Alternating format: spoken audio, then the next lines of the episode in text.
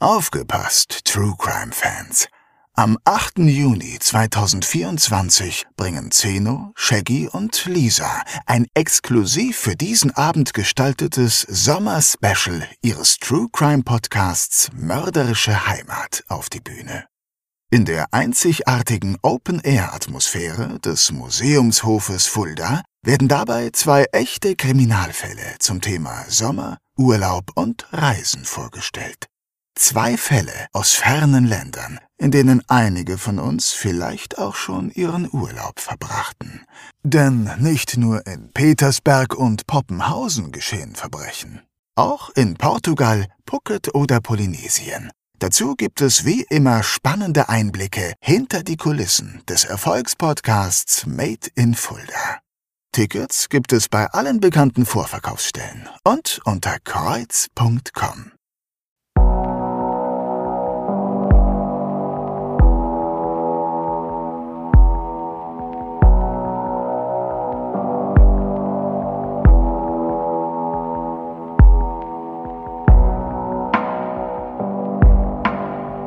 Mörderische Heimat. Der Kriminalpodcast mit echten Fällen aus Fulda, Osthessen und der Rhön wird Ihnen präsentiert von der Stadt Fulda und Rhönsprudel. Der Genuss reiner Natur aus den Tiefen des Biosphärenreservats.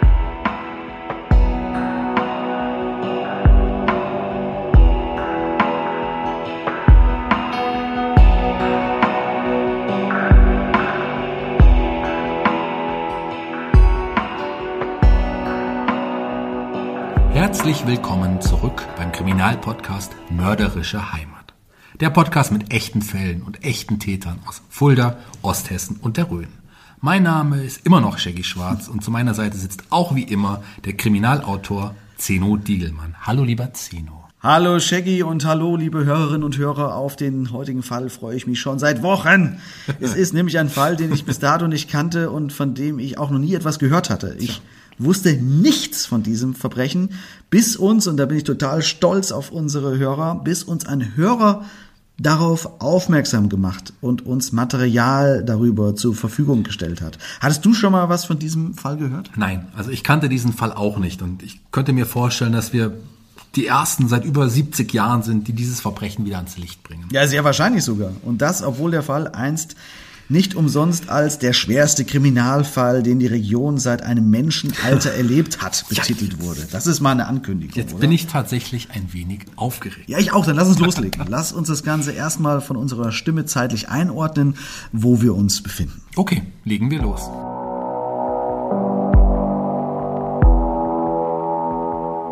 Mai 1945. Der Zweite Weltkrieg ist endlich vorüber. Deutschlands Städte sind zerstört. Der Hunger ist groß und die Wunden an Körper und Geist der gesamten Bevölkerung sind allgegenwärtig. Eine Regierung, die das Land führen könnte, ist nicht vorhanden. Vielerorts herrscht Anarchie und das Gesetz des Stärkeren. Auch in der Rhön treibt eine Bande ihr mörderisches Unwesen. Ja, wo fangen wir da am besten an? Lass uns doch am besten erstmal einen Blick ein bisschen von oben auf Deutschland werfen und dann näher in die Region reinzoomen irgendwie. Ich glaube, das ist wichtig, um die Umstände zu verstehen, in denen diese Verbrechen stattfanden. Oder was denkst du? Das, das klingt gut. Also willst du anfangen Ja. und erklären, wie es nach der Kapitulation in Deutschland aussieht? Dann können wir in die Geschichte eintauchen. Ja, gute Idee, so machen wir es. Also wir befinden uns jedenfalls in einem nahezu komplett zerstörten Land. Deutschland hat den Zweiten Weltkrieg gerade verloren. Man spürt die Verachtung der anderen Länder und die Schuld lastet schwer auf den Schultern. Die Wirtschaft ist auch am Boden und hinzu kommt noch die Westwanderung der fast 14 Millionen Heimatvertriebenen. Man will einfach eigentlich nur noch nach vorne blicken und hofft, dass endlich bessere Zeiten anfangen. Aber das tut's erstmal nicht. Was ja auch klar ist. Also fast jede Familie hat Verluste zu beklagen. Frauen haben ihre Ehemänner verloren, Kinder ihre Väter, Schwestern ihre Brüder und viele Familien wissen noch nicht einmal, ob nicht doch noch am Horizont ein Soldat heimkehrt, der sich als, ja, als Ehemann oder Vater herausstellt. Ja, richtig. Viele sind noch in Gefangenschaft, ja, und werden erst Jahre später zurückkehren. Man kann sich also ungefähr vorstellen, wie viele Familien ohne Ernährer zurückbleiben Tja. und vor allen Dingen, wie viele Jugendliche komplett ohne männliche Identifikationsfigur aufwachsen müssen. Zumal sich in den Kriegsjahren bei vielen Jugendlichen Wut und Schmerz aufgestaut mhm. haben. Einige waren noch beim Volkssturm und der HJ und es gibt noch so etwas, was viele umtreibt, der Hunger. Ich habe mir mal rausgeschrieben, wie hoch die durchschnittliche Kalorienversorgung damals war. Ach, okay. Ein erwachsener Mann hat ja ungefähr einen Bedarf von 2000 bis 2500 Kalorien. Mhm. Und was glaubst du, lieber Zeno, war die reale Kalorienzufuhr im Jahr 1945? Boah, 2000, 2500 sagst du dann, nee, keine Ahnung, weiß ich nicht. 1945 lag die Versorgung gerade mal bei 1000 Kalorien. Ah. Also nicht einmal die Hälfte von dem, was man benötigte. In den meisten Teilen des Landes ist man sich und seinem Schicksal komplett selbst überlassen. Ja, und noch etwas ist auch nicht vorhanden, nämlich Struktur. Ja. Es ist wirklich kurz nach dem Krieg und es gibt ja nicht mal eine Regierung. Deutschland wird erst noch in Sektoren aufgeteilt werden, die dann eine neue Rechtsbarkeit aufbauen wird. Bei uns hier in der Region waren es die Amerikaner. Ja, genau, aber das war mir auch gar nicht mehr so richtig bewusst, dass es eine ganze Menge unterschiedliche Hauptstädte und Verwaltungssitze in Deutschland gab. Genau, ja, erzähl die doch mal auf. Du hast sie doch irgendwo aufgeschrieben. Genau, also Berlin mal, mal ausgenommen, das nochmal extra aufgeteilt war, ja. hätten wir da Frankfurt als Hauptstadt der amerikanischen Besatzungszone, Bad Oeynhausen für die britische Besatzungszone, Baden-Baden für die französische und Ostberlin für die russische. Es gibt bis 1948 sogar noch eine polnische in Haaren. Das ist eine, eine kleine Stadt in Niedersachsen. Ja, hatte ich aber auch nicht auf dem Schirm, Tja. ganz ehrlich. Ne? Die Bundesrepublik und die DDR gibt's auch noch nicht. Erst 1949 werden die beiden Staaten ja eigentlich gegründet und bis dahin versucht man irgendwie einfach zurechtzukommen. Es gibt auch noch viele Kriegsgefangene und Zwangsarbeiter, viele genau. aus, den, aus den Ostgebieten, die plötzlich jetzt frei sind und die natürlich oftmals auch ja, voller Wut sind und Rache üben wollen. Ja, und in, in Fulda und der Rhön gab es einige Zwangsarbeiter, die natürlich in den großen Fabriken wie den, ja, den Gummiwerken oder der Mehle arbeiten mussten und eben auch auf den umliegenden Bauernhöfern und Feldern, mhm. oftmals unter menschenunwürdigen Bedingungen. Allein auf dem Zentralfriedhof in Fulda liegen 130 Opfer dieser Zwangsarbeiter und die Dunkelziffer dürfte deutlich höher sein. Ja, sehr wahrscheinlich. Ja. So, jetzt sind wir auch schon im Zoomen auf die heimische Region, ja. Ne? Wie gesagt, auf vielen Höfen der Rhön waren Zwangsarbeiter, die nun mit wenig Rücksicht sich auch Dingen bemächtigen, ohne lange zu fragen, um es mal vorsichtig auszudrücken. Tja. Und in diese Zeit tauchen wir jetzt mal näher ein. Wir sind in der Rhön in den 40er Jahren. Es gibt dort viele Bauernhöfe. Man ist noch viel, viel ländlicher geprägt, als es heute der Fall ist. Und es gibt Wegelagerei und viele Diebstähle. Tja, und zwar eine ganze Menge. Allein in dem Zeitraum, den wir beobachten, gibt es wöchentlich Plünderungen, Diebstähle und insgesamt 15 Morde. Wahnsinn. Äh, dann lass uns doch jetzt mal einen Blick auf die heimische Region der Rhön werfen. Und dazu würde ich gerne jetzt schon unseren Experten befragen, weil ich finde, dass es elementar wichtig ist zu verstehen, wie diese Zeit hier vor Ort in der Rhön aussah und was das äh, Besondere daran war. Ja, dann machen wir das doch einfach. Hier kommt unsere Rubrik Nachgehakt. Nachgehakt. Die Expertenmeinung mit freundlicher Unterstützung von Flottwerk. Seit 130 Jahren Ihr Experte für Gemüsewasch und Schälmaschinen für Großküchen. Flottwerk. Tradition aus Osthessen. Und dazu sprechen wir heute mit einem Historiker und echten Kenner der Region Osthessen. Er ist während und nach seiner Zeit als Pädagoge und Ausbilder für Referendare durch zahlreiche Veröffentlichungen regional und bundesweit bekannt geworden. Und Schwerpunkt seiner Forschung bilden der Luftkrieg 1939 bis 1945, das Kriegsende 1945 sowie die unmittelbare Nachkriegszeit. Wir sprechen heute mit dem Historiker Günther Sagan. Hallo, Herr Sagan. Ja, guten Abend. Ja, schön, dass Sie sich die Zeit genommen haben, Herr Sagan.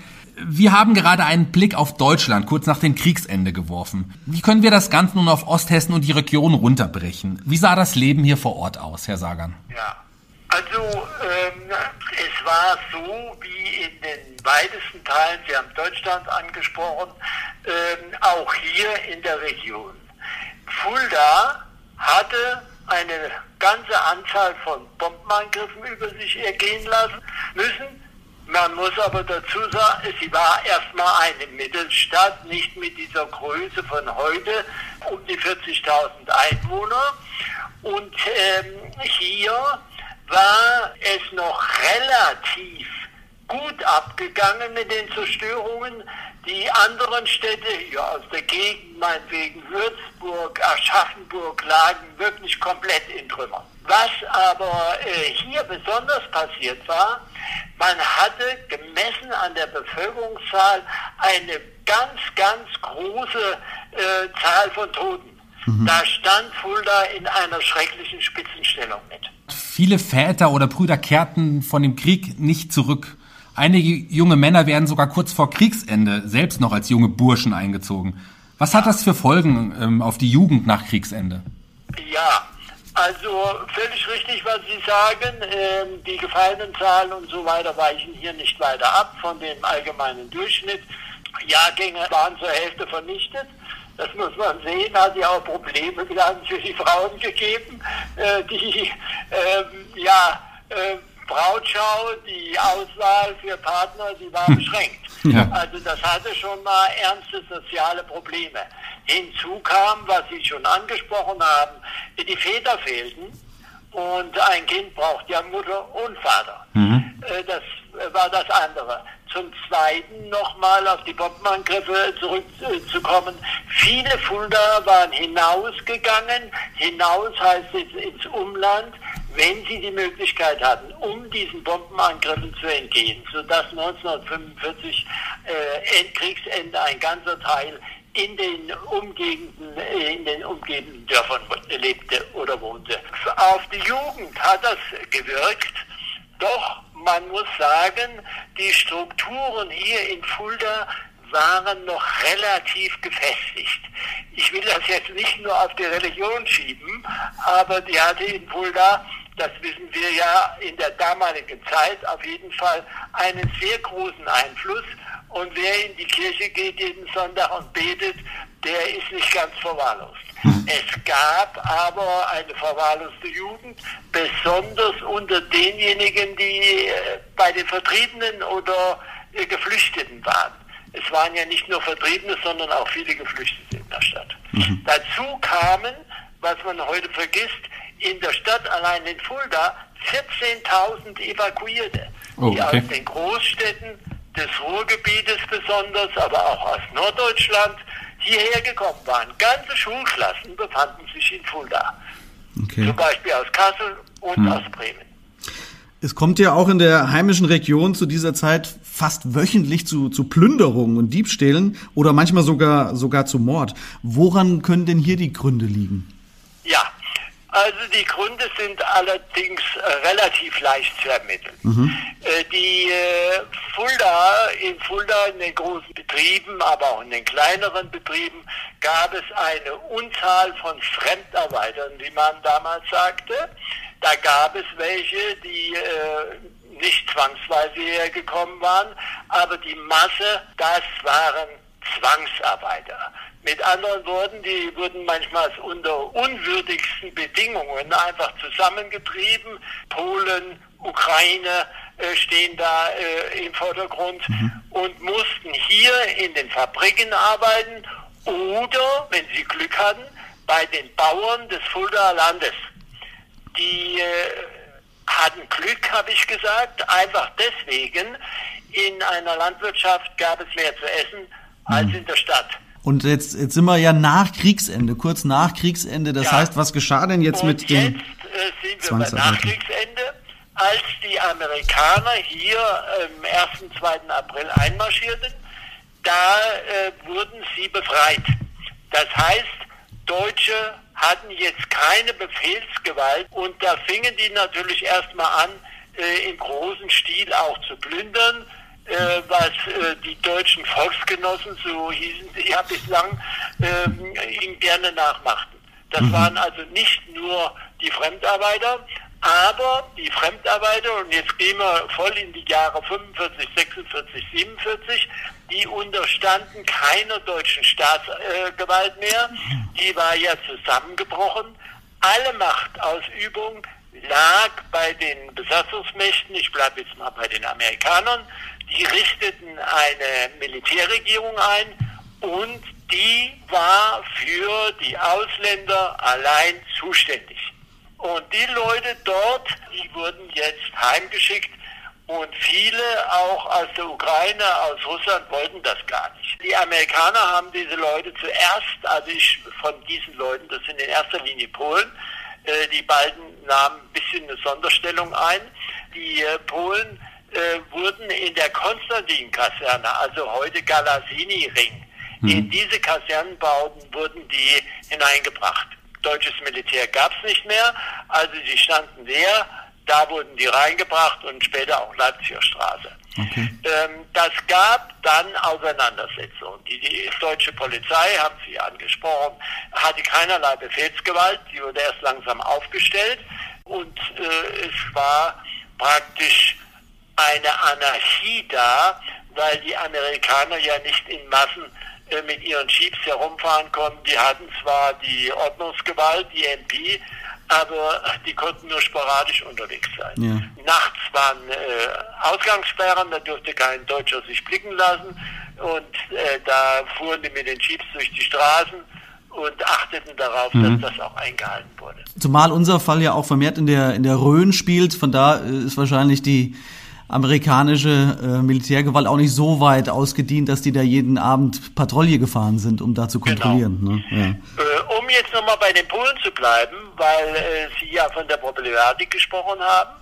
Äh, die Polen wurden dann äh, aus der Konstantin-Kaserne und den Baracken in die, auf den großen Truppenübungsplatz äh, nach Wildflecken gebracht. Mhm. Wildflecken war außerhalb Polens die größte polnische Stadt mit 10.000 von Leuten, äh, die man hierher brachte, alles unter amerikanischer Kontrolle stehend. Und von dort aus unternahmen sie regelrechte Raubzüge. Sie mhm. waren auch, äh, das hieß nicht immer, aber es gibt unzählige Fälle, wo also auch Deutsche dann zu Schaden mhm. kamen.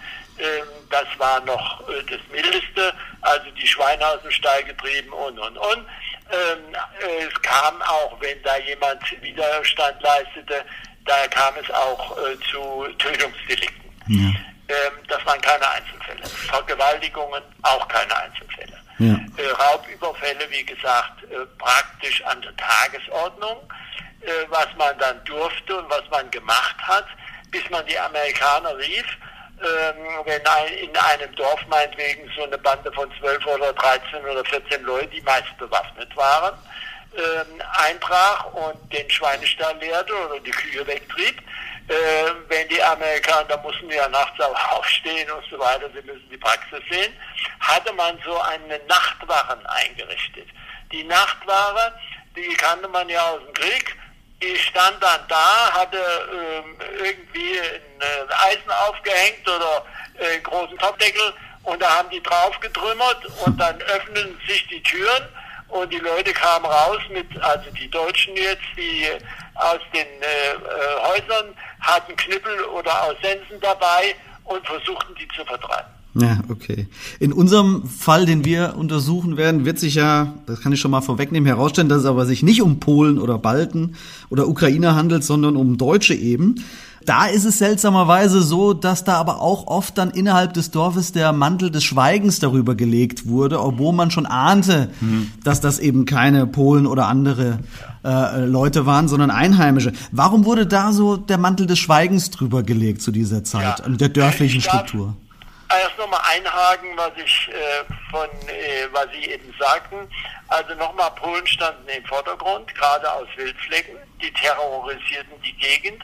Ukrainer traten da weniger auf, Balten auch weniger. Balten äh, beherrschten Schwarzhandel. Die äh, versuchten aber alle, die Polen und die Ukrainer und so weiter, nach Amerika, nach Australien und so weiter auszuwandern. Mhm. Der Fall, den Sie ansprechen, da aus dem Ulstertal, Weber, war ein Ausnahmefall. Äh, natürlich taten die Deutschen mit, besonders auf dem Gebiet des Schwarzhandels, der streng verboten war, zum Teil mit der Todesstrafe angedroht wurde, aber äh, kam zu keinen Verurteilen in dieser Strenge. Aber die Militärgerichte, und da sind wir bei der Gerichtsbarkeit, die übten schon eine harte Strafe aus, und die Militärgerichte waren die einzigen, die für Polen, bleiben wir jetzt mal bei den Polen, weil das die vorherrschenden äh, Übeltäter, sage ich jetzt mal, waren. Das waren die einzigen, die die verurteilen konnten. Deutsche Gerichte bekamen ab äh, Mitte 45 äh, wieder die Gewalt, äh, aber nur über Deutsche. Wenn Amerikaner, wenn äh, also Besatzungsmacht, wenn äh, Ausländer, also die Zwangsarbeiter, in den Fall verwickelt waren, nur vor ein Militärgericht. Ja, okay. Deutsche, davon sind mir wenige Fälle, ich habe mich intensiv damit beschäftigt, die jetzt unter den Deckmantel, wir machen da mal schön mit, äh, die denken dann natürlich alle, das sind die Polen, aber es waren eben andere. Es waren Brüder, äh, die da äh, gerne mitmischten. Wie kann man sich dann erklären, dass wenn es Deutsche waren, dass die oftmals dann nicht angezeigt wurden von, von anderen Mitbewohnern aus dem gleichen Dorf? Äh, was waren da die Gründe? Hatte man da Angst vor der Justiz? Hatte man da eher so das Denken, dass man sagt, ja, man hat jetzt die gerade Kriegsjahre überstanden, man möchte einfach Ruhe haben? Oder was waren die Gründe, dass da die Mitbürger nicht angezeigt wurden? Ja, naja, ähm, man fühlte sich natürlich als Besetzter, man fühlte sich ähm, als gedemütigt äh, und äh, da hatte man nur eine Möglichkeit zusammenzuhalten. Mhm. Äh, in Orten ist das sehr oft der Fall, auch auf anderen Feldern, Übergriffe von irgendwelchen Personen, dann deckt man gerne den Mantel des Schweigens darüber.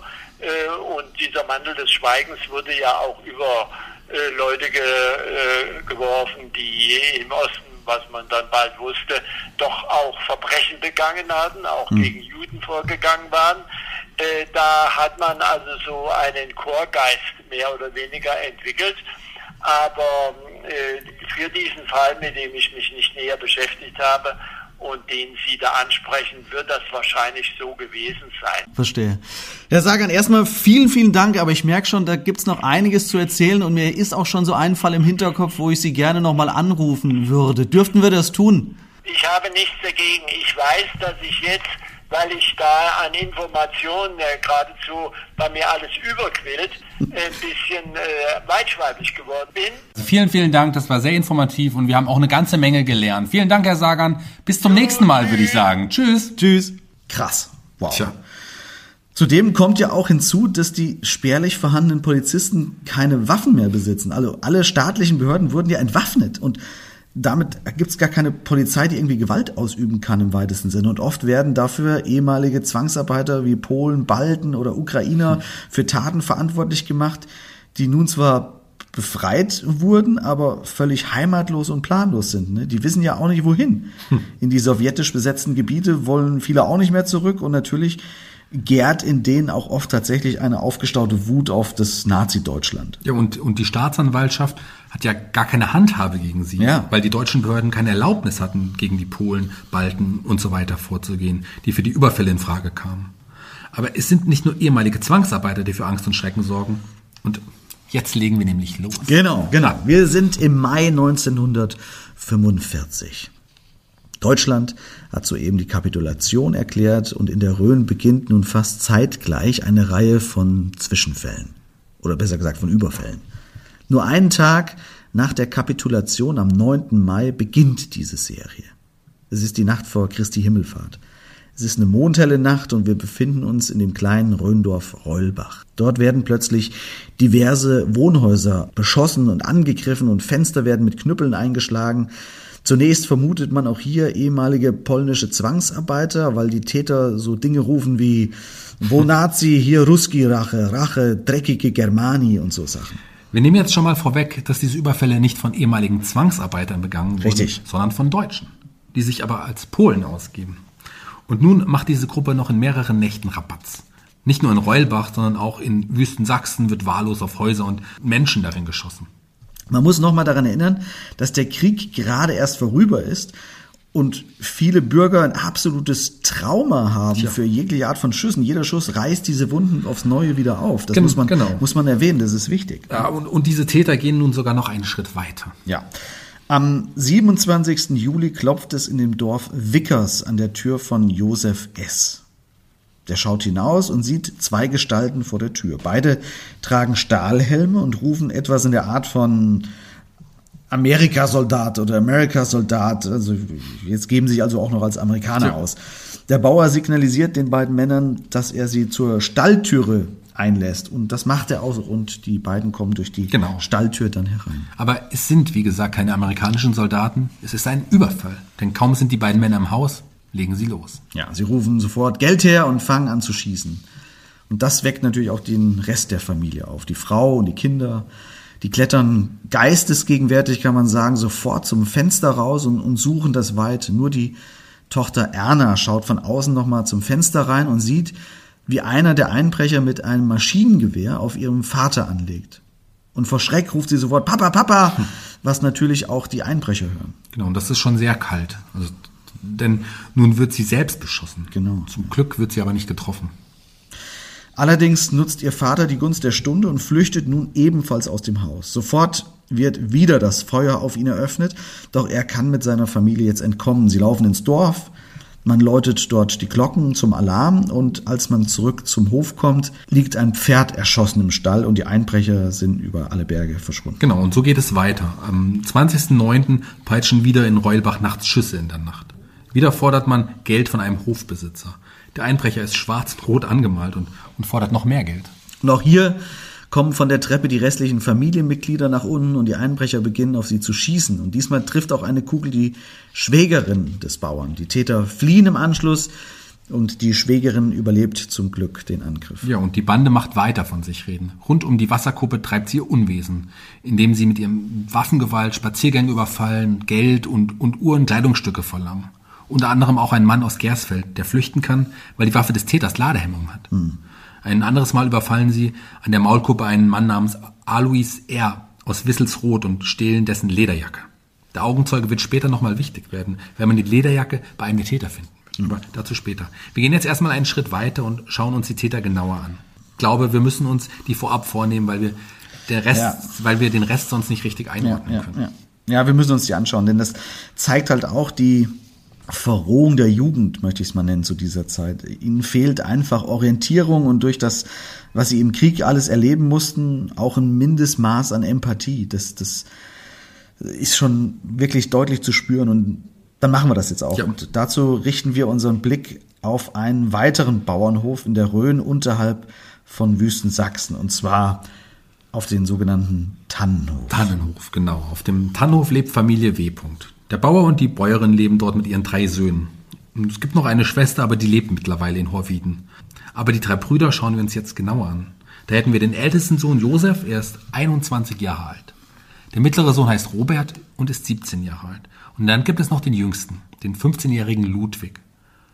Vor allen Dingen Ludwig und Robert sehen sich zum Verwechseln ähnlich.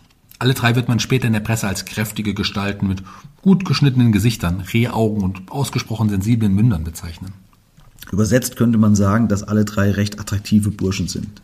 Aber alle drei sind doch recht verschiedene Charaktere. Kannst du sie vielleicht mal ein bisschen näher beschreiben? Gerne. Also der älteste Josef ist der ruhigste der drei Brüder. Er hat eine Freundin, Bernadette B.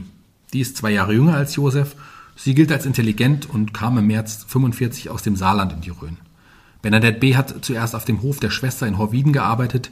Als die Mutter von Josef, Robert und Ludwig aber stirbt, kommt sie schließlich zu ihnen auf den Tannenhof, um dort zu helfen. Und Bernadette B. ist auch schon vorbestraft, soweit ich weiß. ja, ne? ganz richtig. Sie hat sogar schon 15 Monate im Gefängnis verbracht, weil sie Feldpostpäckchen gestohlen hat. Dann haben wir Robert. Er ist derjenige, den man später als Haupttäter identifizieren wird. Genau, er ist, ja, er ist etwas einfach gestrickt, will ich mal sagen. Aber, aber ein Frauentyp. Attraktiv, der aber auch gerne mit seinen Frauengeschichten prahlt. Er wird später behaupten, dass er mit über 300 Frauen etwas hatte. Oh, mit 17 Jahren. Tja, da war ich weiter. Ne? das behauptet er eben. Er besitzt sowieso wenig bis gar keine Empathie und empfindet auch kein Ungerechtigkeitsgefühl gegenüber den späteren Opfern. Er ist eher wortkarg und, wie gesagt, von einfachem Gemüt. Da kommen wir später nochmal drauf zurück. Vorher noch äh, der jüngste der drei, den müssen wir auch noch anschauen, der Ludwig. Für mich eigentlich mit der spannendste der Brüder, weil er eigentlich recht vielschichtig ist. Ja, also Ludwig ist nicht nur der jüngste der drei, er ist vor allen Dingen auch der gefährlichste. Und das seit frühester Kindheit an. Einmal wird er zum Beispiel auf der Straße von anderen Jungen gehänselt und da zieht er plötzlich eine Pistole und bedroht die anderen Kinder damit. Und als sie nicht aufhören, ihn zu ärgern, schießt er so lange, bis die anderen alle weggelaufen sind. Krass. Ja, wie alt ist er da, da gewesen? Die Zeugen sagen, dass das noch während des Krieges gewesen ist. Also dann muss Ludwig zwischen 10 und, und, und maximal 14 Jahren gewesen sein. Zwischen 10 und 14, ey, krass. Mit, mit 12, 13 ballert er also mit scharfen Waffen rum. Ja, so.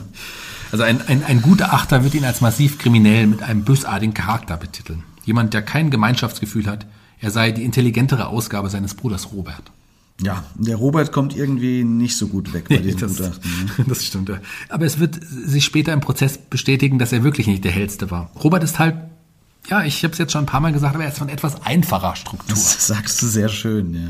Okay, gut, diese drei Brüder, man ahnte schon, sind eben die Bande, die die Überfälle begangen hat. Da nehmen wir jetzt nicht zu viel vorweg, glaube ich. Dann kommen wir jetzt mal zum 3. August 1945, denn jetzt nimmt die Sache Fahrt auf. Denn an diesem Tag wollen sie das Motorrad des Bauern von der Farnliede stehlen. Und dazu haben sie einen Plan gesponnen. Sie haben sich sogar Verstärkung organisiert. Sie haben schon Wochen vorher diesen Plan gesponnen und haben dazu die beiden Polen Hans und Lucian S. mit ins Boot geholt. Und woher kennen die sich alle? Ja, diese beiden Polen haben auf dem Hof ihrer Schwester in Horwiden gearbeitet. Auf dem Hof, auf dem auch die Freundin von Josef zuvor gearbeitet hat, diese Bernadette. Genau. Okay, weiter. Okay. Also die drei Brüder fahren mit den beiden Polen zum Bauernhof auf der Farnliede. Sie halten kurz Feuer und steigen aus. Dann laufen sie auf das Wohnhaus zu und beginnen um sich zu schießen. Sie stürmen in die Wohnstube, wo sie auf Bauer H. und seine Frau und Schwester treffen. Sie verpassen dem Bauern H. einen Schlag mit dem Gewehrkolben, dann trennen sie sich zur Erledigung der verschiedenen Aufgaben. Und Robert und einer der beiden Polen bleiben bei den Bauern in der Wohnstube, um nach Geld zu verlangen, während Ludwig mit dem zweiten und Frau H. zum Schuppen hinübergehen, um das Motorrad zu holen. Das wollen sie ja klauen. Genau. Und der dritte Bruder Josef geht mit einer Pistole bewaffnet auf äh, Sophie H., das ist die Schwester des Bauern, zu und verlangt auch von ihr Geld. Sie gehen in ihre eigene Wohnstube rüber, die hat eine eigene Wohnstube und plötzlich fallen von irgendwoher die ersten Schüsse. Was ist passiert? Robert hat dem Bauern durchs Bein geschossen und dann seinem Begleiter das Gewehr gereicht. Dem Polen, dem Genau, weil der den Bauern fertig machen wollte. Okay. Ich sage das extra so, weil es so dann in den Aussagen niedergeschrieben wurde. Fertig machen. Wer hat das gesagt? Robert, also später im Prozess dann. Der Bauer wird dann im Anschluss zweimal tödlich in die Leber getroffen und ja, verstirbt. Aber das waren nicht die einzigen Schüsse. Nein, leider nicht. Die Bäuerin hatte Ludwig und dem zweiten polnischen Täter das Motorrad ausgehändigt, als wohl die Schüsse in der Stube gefallen sind. Und als die Frau ihrem Mann zu Hilfe eilen wollte, ja, da wird auch sie erschossen. Von, von wem jetzt? Von, von Ludwig oder einem der polnischen Brüder? Das, das sind übrigens auch Brüder. Genau, also beiden. beide haben Schüsse abgegeben. Man weiß nicht genau, welcher Schuss tödlich war. Später stellt sich übrigens heraus, dass Ludwig aber aus nächster Nähe auf die Frau geschossen hat und dabei sein gesamtes Magazin entleert hat. Noch interessanter, oder sagen wir besser bezeichnender ist, Ja. aber der Streit, der sich daraufhin zwischen Ludwig und einem der polnischen Brüder abspielt. Die beiden streiten nämlich, wer jetzt das Motorrad erhält. Jeder behauptet, dass er derjenige gewesen sei, der die Frau erschossen habe und dass dadurch ihm das Motorrad zustehen würde. Ach, wie makaber ist das denn? Also der Einzige, der, der, der nicht schießt, ist Josef. Verstehe ich das richtig? Genau, aber Ja. er gibt später sowieso an, dass er ja eigentlich nur mitgefahren ist, um eine Fahrmöglichkeit zu haben. Er wolle nur nach Rotholz zu seiner Freundin. Es sei da nur zufällig mit reingeraten. Ja, die Aussage äh, hinkt aber schon insofern, als dass die Täter mit dem Auto durch Rotholz vorher durchfahren mussten, um zur Fahnenlinie zu gelangen. Also der hätte ja aussteigen können. Nur ausgestiegen ist da niemand. Josef fuhr also brav mit zu dem Tatort. So ist es. Ja, oh Mann. Die drei Brüder und die zwei polnischen Brüder hauen dann mit dem Auto ab. Zurück bleibt nur die Schwester des Bauern, die hat, glaube ich, überlebt. Genau, und, die hat und überlebt, die ja. Kinder, glaube ich, noch Ja. oder so. Ne? Ja. Okay, äh, vor dem nächsten Überfall kommt es zu einem einschneidenden Moment, denn die Mutter der Brüder stirbt. Sie wird drei Tage vor dem nächsten Überfall beerdigt. Und äh, wann ist der nächste Überfall? Der ist auf den Tag genau zwei Monate nach dem ersten Überfall, das heißt am 3. Oktober 1945. Da wird die nächste Tat ausgeführt. Diesmal ist Robert dafür aber wahrscheinlich alleine zuständig. Wieder wartet er, bis es Abend ist und stürmt dann bewaffnet in die Stube auf dem Klübershof. Äh, Das ist ein Hof, der zur Gemeinde Steinwand gehört. Die ganzen Tatorte liegen alle in der Rhön und nicht weit auseinander. Ja, das genau. wird für die Überführung der Täter noch ganz wichtig werden. Ja, ich habe mir eh überlegt, ob man die Brüder nicht erkannt hat. Also ich meine, es gibt doch nicht so viele Leute, die müssen sich doch kennen, oder? Aber dazu gibt es später noch ein, zwei interessante ja. Sachen zu sagen. Jedenfalls dringt Robert wieder in die Stube ein. Dort sitzt Herr und Frau K. mit den drei Töchtern zusammen. Und wieder verlangt Robert Geld und der Bauer führt ihn nach oben. Dort befiehlt Robert dann, dass das Bauer K. die Hände hochnehmen soll und gibt direkt zwei Warnschüsse ab. Einer davon durchbohrt die Hand des Opfers, der andere fliegt über den Kopf. Also ob das wirklich Warnschüsse waren, mag mal dahingestellt sein in dem Moment.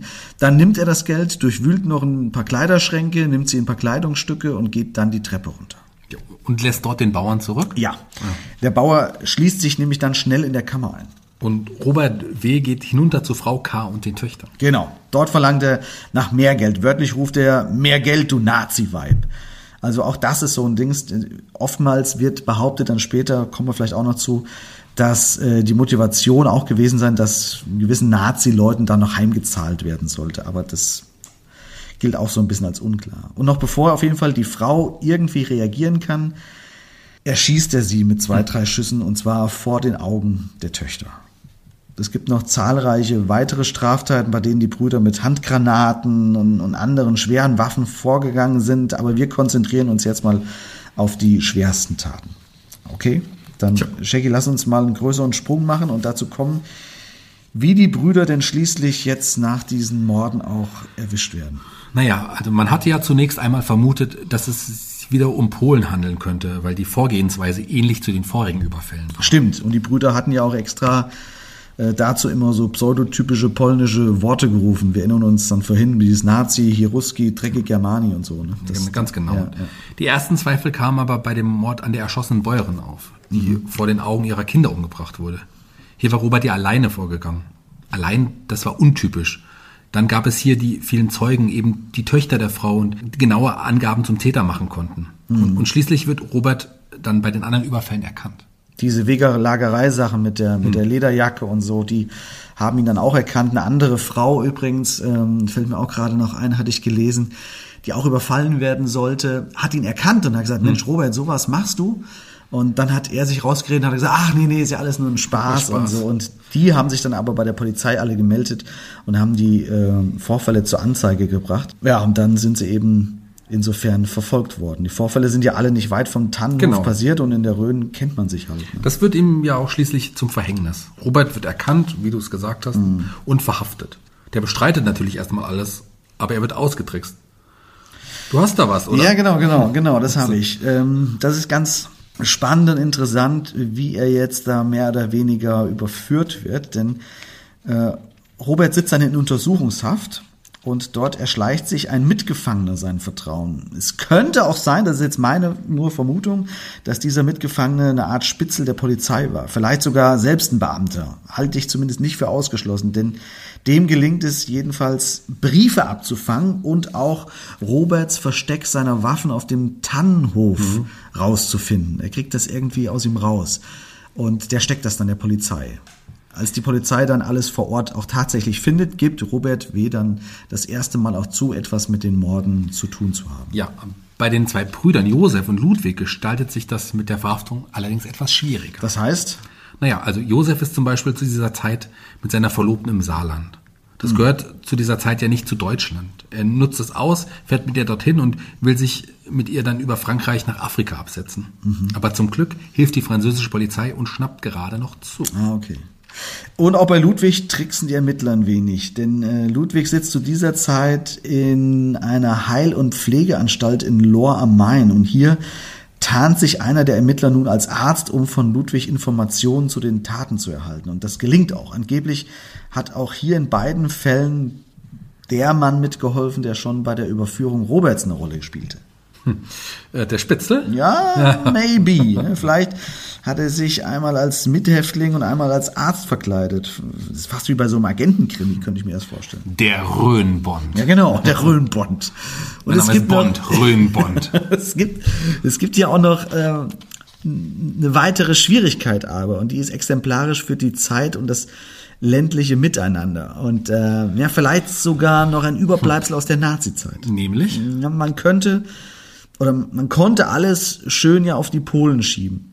Und das machten viele aus der Bevölkerung. Man schaute nämlich einfach weg und gab anderen die Schuld. Das hatte ja die letzten 20 Jahre bestens funktioniert. Stimmt, also teilweise wurden die Brüder wirklich während ihrer Schreckenszeit von der Bevölkerung geschützt, obwohl man schon Vermutungen und Erkenntnisse hatte, dass sie da mit drin hängen könnten. Man weiß zumindest, dass einige Zeugen absichtlich Beweismittel unterschlagen haben sogar. Und selbst die Bürgermeister der betroffenen Gemeinden, in denen die Vorfälle stattgefunden hatten, die machten Falschaussagen. Hm. Also man wollte sich nicht mit irgendjemandem sich verscherzen anscheinend. Ne? Man hielt da so ein bisschen zusammen. Das kennt man ja von vielen solcher Fälle im ländlichen Regionen. Ja. Je, je kleiner der Kosmos der Umgebung, desto größer ist die Mauer des Schweigens. Das ist diese typische, man will sich doch nicht mit den Leuten behängen. Ja, das ist diese Dorfgemeinschaft, Genau. die wird oft höher angesiedelt als als Recht und Ordnung. Zumindest zu der damaligen Zeit sowieso, wo man nicht wusste, wie man trauen sollte und man wusste nicht, äh, mit wem man sich auf keinen Fall verscherzen durfte. ne? Naja, zumindest es sind jetzt aber alle drei Brüder festgenommen worden. Also kommen wir jetzt zum Prozess. Die Verhandlung findet statt im Marmorsaal des Fuldaer Stadtschlosses. Ja, nicht nur, weil es dort so schön ist, sondern weil auch das Interesse riesengroß ist. Das Interesse der Bevölkerung ist nicht nur groß, es ist riesig, Ja, ja, riesig. ja, ja. Es gibt Fotos, wie die drei Brüder über den Hof zum Marmorsaal gebracht werden und man sieht die Menschenmassen, die dort rumstehen. Schau mal, warte, hier ist das Foto. Okay, da sieht man die drei Brüder, wie sie von Polizisten Und schau diese Menschenmassen. und die im Hintergrund sind Menschenmassen im Innenhof vom, vom Schloss. Das oder war ein Highlight in der damaligen Zeit an diese Verhandlung. Sieht ein bisschen so aus, als würden die Spalier stehen. Ja. Aber das ist natürlich viel mehr als öffentliche Ächtung. Man wollte hier wahrscheinlich auch ein wenig ein Exempel statuieren, dass nach den Jahren des Unrechts jetzt endlich wieder Recht und Ordnung herrschen. Und das Foto und viele weitere Fotos zeigen wir euch natürlich auch wieder bei Facebook und Instagram. Ganz genau. Der Staatsanwalt Götz verliest am ersten Verhandlungstag, was den drei Brüdern vorgeworfen wird. Und schon beim ersten Vorlesen der gesamten Taten schüttelt man echt fassungslos mit dem Kopf. Ja, mach das doch mal. Lies mal vor, was Ihnen im Einzelnen vorgeworfen Okay. wird. Den Spaß machen wir uns jetzt. Das ist aber eine ganze Menge. ja, egal. Das dachte ich mir schon. Egal. Mach. Okay. Leg los. So. Ludwig W., jetzt 17 Jahre, wird wegen Mordes der Mittäterschaft, des Mordversuchs in 10 Fällen, des bewaffneten Raubes in 4 Fällen, der Wegelagerei in 3 Fällen und Diebstahl in einem Fall vorgeworfen. Die ganzen kleineren Vergehen wie illegaler Waffenbesitz und so weiter, die lässt man außen vor. Ja, das ist ja schon mal einiges. Ne? Willst du mit Robert weitermachen? Ja, kann ich machen. Warte. Robert habe ich hier. Äh, Robert W. Er ist jetzt 19 Genau. Jahre, wird angeklagt wegen dreifachen Mordes, des Mordversuchs in 15 Fällen, des bewaffneten Raubes in 6 Fällen, der Wegelagerei in 5 Fällen und des Diebstahls in einem Fall. Ja, und wie gesagt, wir reden nur von den Fällen, die denen zugeordnet werden konnten. Wahnsinn. Ja, ja. Der älteste Josef wird wegen Mordes, der Mittäterschaft des Mordes und des damit verbundenen Raubes angeklagt. Seine Freundin Bernadette B. wird Täterbegünstigung vorgeworfen. Bemerkenswert ist der Zusatz bei Ludwig und Robert. Dort wird zusätzlich die Formulierung als gefährliche Gewohnheitsverbrecher mit in die Anklageschrift aufgenommen. Ja, aber die sind ja noch Teenager. Tja. Und trotzdem schon sind sie Gewohnheitsverbrecher. Und in der ersten Befragung stellt sich vor allen Dingen Robert quer. Wie sieht denn das aus, das Querstellen? Naja, der will erst gar nichts sagen. Dann treibt er seine Spielchen mit dem Richter und dem Gericht. Die Presse schrieb damals, dass er sich hinter der Maske des Dorfdeppen versteckt. Das war auch hinter der Maske des Dorfdeppen. Nein. Äh, Es gibt da eine wortgenaue Abschrift und wenn ich wortgenau sage, meine ich das auch, denn es ist teilweise in leichter Mundart geschrieben. Also damals hat man in der Zeitung wirklich das so abgedruckt, wie das verlesen wurde und geantwortet wurde von den Beschuldigten. Es zeigt die ein bisschen die Einfachheit der Täter, zumindest die von Robert. Das, das meine ich jetzt auch gar nicht abwerten. Das zeigt einfach, wie unbedarft diese Jungen damals waren, aber gleichzeitig auch, wie krass verroht die waren. Ja. Wollen wir uns mal daran wagen, wie sich das angehört haben könnte? Das, kann, das äh, können wir gerne machen, aber, aber du musst den Täter spielen. Ich, Ja, ich kann leider keine Mundart. Das ist kein Problem. Ich kann es auch nicht so gut, aber ich kann mich mal dran versuchen. Dann machst du den Vorsitzenden Götz, okay? Okay, also. Wann sind Sie geboren? Das weiß ich nicht. Und wie alt sind Sie? Ja, so ungefähr 25. Der ist beim Prozess übrigens 19. ne? Also das. Wo sind Sie denn groß geworden? Im Hof oben im Wald. Wie heißt denn euer Hofhund? Der Franz. Das stimmt übrigens wirklich, der Hofhund hieß wirklich Franz. Was ist das für ein Hund? Ein Schäferhund oder was? Na, einer mit dem langen Schwanz. Wo ist denn Ihr Vater geboren? Ja, ich kleide Hai. Ist denn der Krieg jetzt zu Ende? Ich habe nicht von gehört. Warum haben Sie denn auf die Opfer geschossen? Wie der laute Schlecht, die das getan hat. Ich wollte ihm auch wegen Angst machen. Warum haben Sie denn überhaupt Waffen mitgenommen? Es sollte ja auch wegen Blut fließen. Hat Ihnen das Spaß gemacht? Ja, Und warum haben Sie sich den Bauern X ausgesucht? weil das so ein dicker Kerl war. Und der war auch ein Nazi. Ja, und so geht das eben die ganze Zeit weiter. Ich meine, wir, wir lachen jetzt drüber, aber Ja. weil es natürlich auch belustigend klingt, wenn man das so liest. Und in diesen Akten geht das eben die ganze Zeit so weiter. Und er macht sich da so ein bisschen einen Spaß draus, dieser Robert, da, wie du schon Finn gesagt hast, richtig den Richter so ein bisschen äh, fortzuführen. Also das sind jetzt nur willkürlich herausgegriffene Passagen. Robert schweigt ansonsten die restliche Zeit über und der Vorsitzende ermahnt Robert immer wieder, dass er hier kein Theater abziehen solle, sondern wahrheitsgetreu antworten möchte, bitte. Genau, und er taut eigentlich nur einmal auf, und als er nach seinen Liebschaften gefragt wird. Dann behauptet er, dass er mit über 300 Frauen geschlafen habe. Ja, das ist sowieso sein, sein schwächster Punkt. Auch beim Mord an der Bäuerin wird er dann gefragt, ob er die Töchter denn, denn gut fand und ob er denn eine von ihnen gerne mit draußen in den Wald geschleppt hätte. Und er grinst darauf nur vielsagend und antwortet, dass er das wohl gern gemacht hätte. Ja, der zieht halt eine Show ab. Ja, Wie sieht's genau. denn bei den Ludwigs Befragungen aus? Der soll ja der Klügere gewesen sein. Bei Ludwigs Befragung kommt heraus, dass er zwischenzeitlich sogar schon mal von der Polizei festgenommen worden war. Und zwar am 24. August, also drei Wochen nach dem Mord und dem Motorradraub auf der Farnwiede. Ja, aber leider nicht wegen des Mordes festgenommen. Ludwig hatte Schnaps gekauft und war mit dem Motorrad unterwegs. Angeblich weiß er dann nichts mehr und kommt im Gefängnis in Bischofsheim zu sich. Die Militärpolizei hat ihn dort eingeliefert. Ja, aber weswegen, weiß man? Ja, es ging wohl auch um Diebstahl. Es es gibt leider keine Unterlagen dazu und Ludwig kann sich angeblich nicht mehr erinnern. Jedenfalls kommt er dann von dort am 13. November in die Heil- und Pflegeanstalt Lohr am Main. Okay, und äh, dann haben wir noch Josef. Was ist mit dem Josef? Der war im Krieg und als er zurückkam, waren seine kleinen Brüder schon groß. Ja, so, so halb groß auf jeden Fall. Er hatte sich um Weihnachten 1945 noch mit Bernadette verlobt und ist dann Neujahr mit ihr nach Uchtelfangen in, im Saarland. Dort, wo sie herstammte dann wahrscheinlich. Genau, genau. Bei der Befragung von Zeugen kommt einiges zum Vorschein, das einen tieferen Einblick in die damalige Zeit gibt und besonders in die Lebensumstände auf dem Tannenhof. Ja, erzähl. Es sagt zum Beispiel eine ehemalige Magd aus, die auf dem Tannenhof gearbeitet hatte, nachdem die Mutter gestorben war. Sie macht zunächst Angaben zu dem Waffenbesitz der Jungen. Demnach hat sie einmal einen der Jungs beim Reinigen von Waffen erwischt. Auch ein weiterer Bruder sowie der Vater der Jungen waren anwesend. Okay, man muss dazu sagen, es war natürlich dann Waffen verboten. Alles Ja, wurde entwaffnet genau, in Deutschland. genau. Ne? Und der Vater wusste also auch von den Waffen der Söhne. Ja, und der spielt in dem ganzen Prozess übrigens sowieso eine ziemlich klägliche Rolle. Der Richter rückt ihn mehrmals, weil er immer wieder behauptet, dass er von allem nichts gewusst hat, obwohl viele Beweise dagegen sprechen. Der vorsitzende Richter wirft ihm pharisäerhafte Heuchelei vor und dass ihm im Saal niemand Glauben schenkt. Das ist wohl auch wirklich auszuschließen, dass er so gar nichts vom Treiben seiner Söhne wusste. Ja, das ist noch nicht alles. Die ehemalige Hausmagd wird auch zu ihrer Beziehung zu den Brüdern gefragt. Erst zögert sie, doch dann gibt sie zu, dass sie Sex mit Robert hatte. Ja, der brüstet sich natürlich gerne mit sowas, das wissen wir ja. ne? Ja, aber im Verlaufe der Befragung gibt sie auch noch zu, mit Ludwig was gehabt zu haben. Der muss zu dem Zeitpunkt gerade 13 oder 14 gewesen sein. Er sei nachts zu ihr in die Kammer Ich gekommen. wollte gerade sagen, der war doch dann noch Ja, sau jung. eben. Ah, ja, ja. Äh, Macht sie sich damit eigentlich auch strafbar? Ich weiß gar nicht, wie das damals mit der Verführung Minderjähriger gehandhabt wurde in der, zu der Zeit. Das weiß ich. geht jetzt aus den Akten nicht hervor. Ich glaube eher nicht. Aber auch das ist noch nicht alles. Schließlich gesteht sie auch noch mit dem Vater der Brüder Sex gehabt zu haben. Ach nee. Moment, sie hat also mit Robert, Ludwig und dem Vater was gehabt. Genau, so ist es. Als sie ihrem eigenen Stiefvater von den Waffen auf dem Hof erzählt, beordert der sie aber nach Hause, da ihm das nicht geheuer war. Das war in vielerlei Hinsicht eine sehr weise Entscheidung. Auf jeden Fall. Ja. Es gibt bei der Verhandlung auch äh, psychische Gutachten. Dabei kommt heraus, dass Robert in der Untersuchungshaft bereits einen Selbstmordversuch unternommen hat, weil es ihm in der Zelle zu einsam war. Und wie hat er das gemacht? Hat er sich erhängen wollen oder wie? Nein, er hat versucht, oder er hatte versucht, sich die Pulsadern aufzuschneiden. Irgendjemand muss ihm eine Klinge in die Zelle geschmuggelt haben. Das ist interessant, da ich meine, mich daran erinnern zu können, dass man später erneut eine Rasierklinge in seiner Zelle findet. Also er ist anscheinend suizidär veranlagt und irgendjemand verschafft ihm Material, um es auch dann Ja, umzusetzen. aber Näheres findet sich dazu aber nicht genau. Also das Gutachten stellt außerdem eine seelische Ungegliedertheit, Stumpfheit und schwere Reaktionsarmut fest.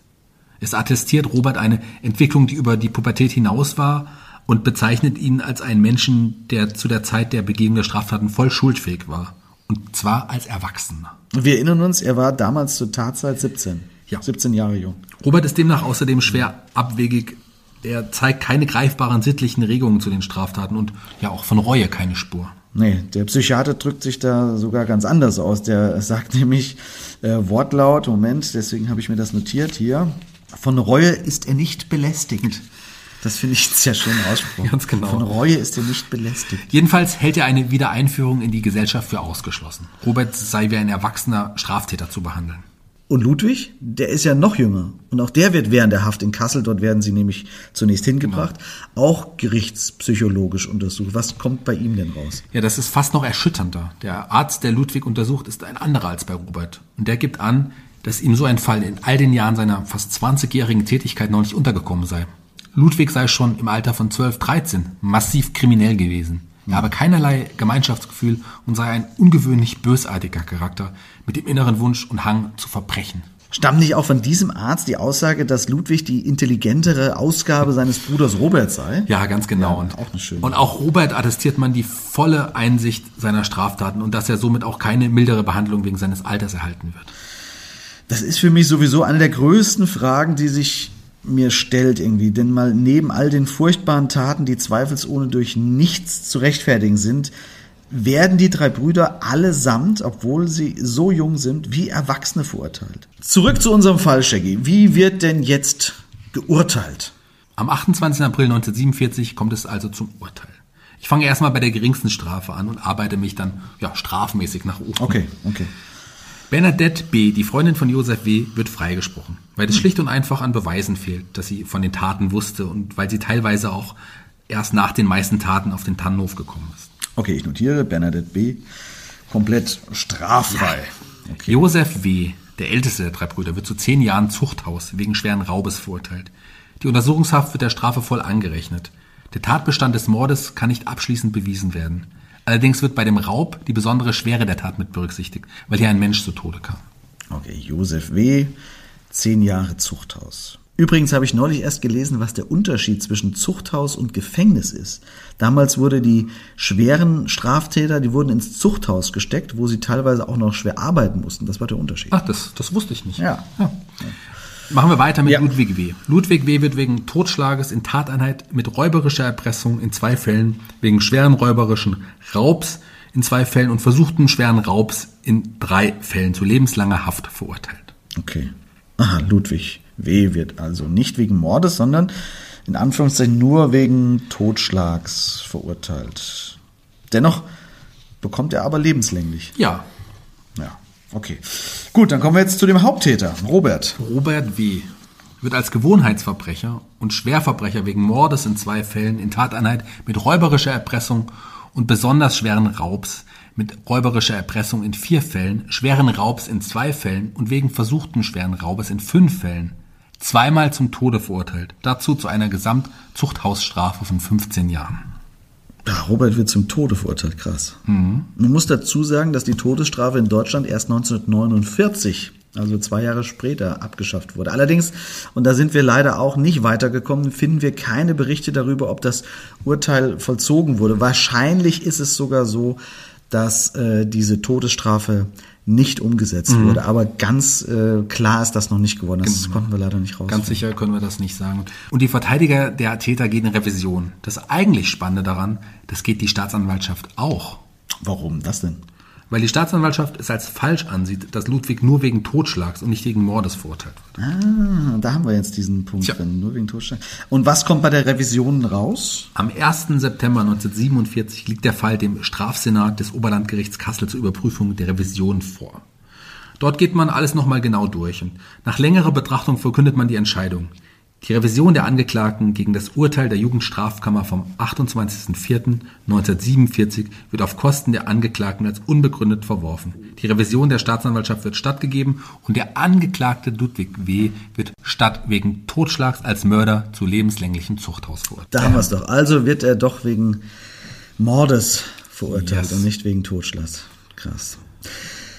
Puh, das ist das Ende einer mörderischen Bande von Brüdern in der Rhön. Ein echt heftiger Fall, den wir wahrscheinlich niemals entdeckt hätten, wenn nicht ein Hörer uns darauf hingewiesen hätte. Vielen Dank nochmal. Auf jeden Fall. Und wir haben auch schon weitere Hinweise Tja. auf weitere Fälle bekommen, die wir auch noch nicht kannten übrigens. Tja. Aber das war's jetzt erstmal zu diesem Fall. Wir kommen wieder zurück aus dieser Zeit äh, nach dem Krieg.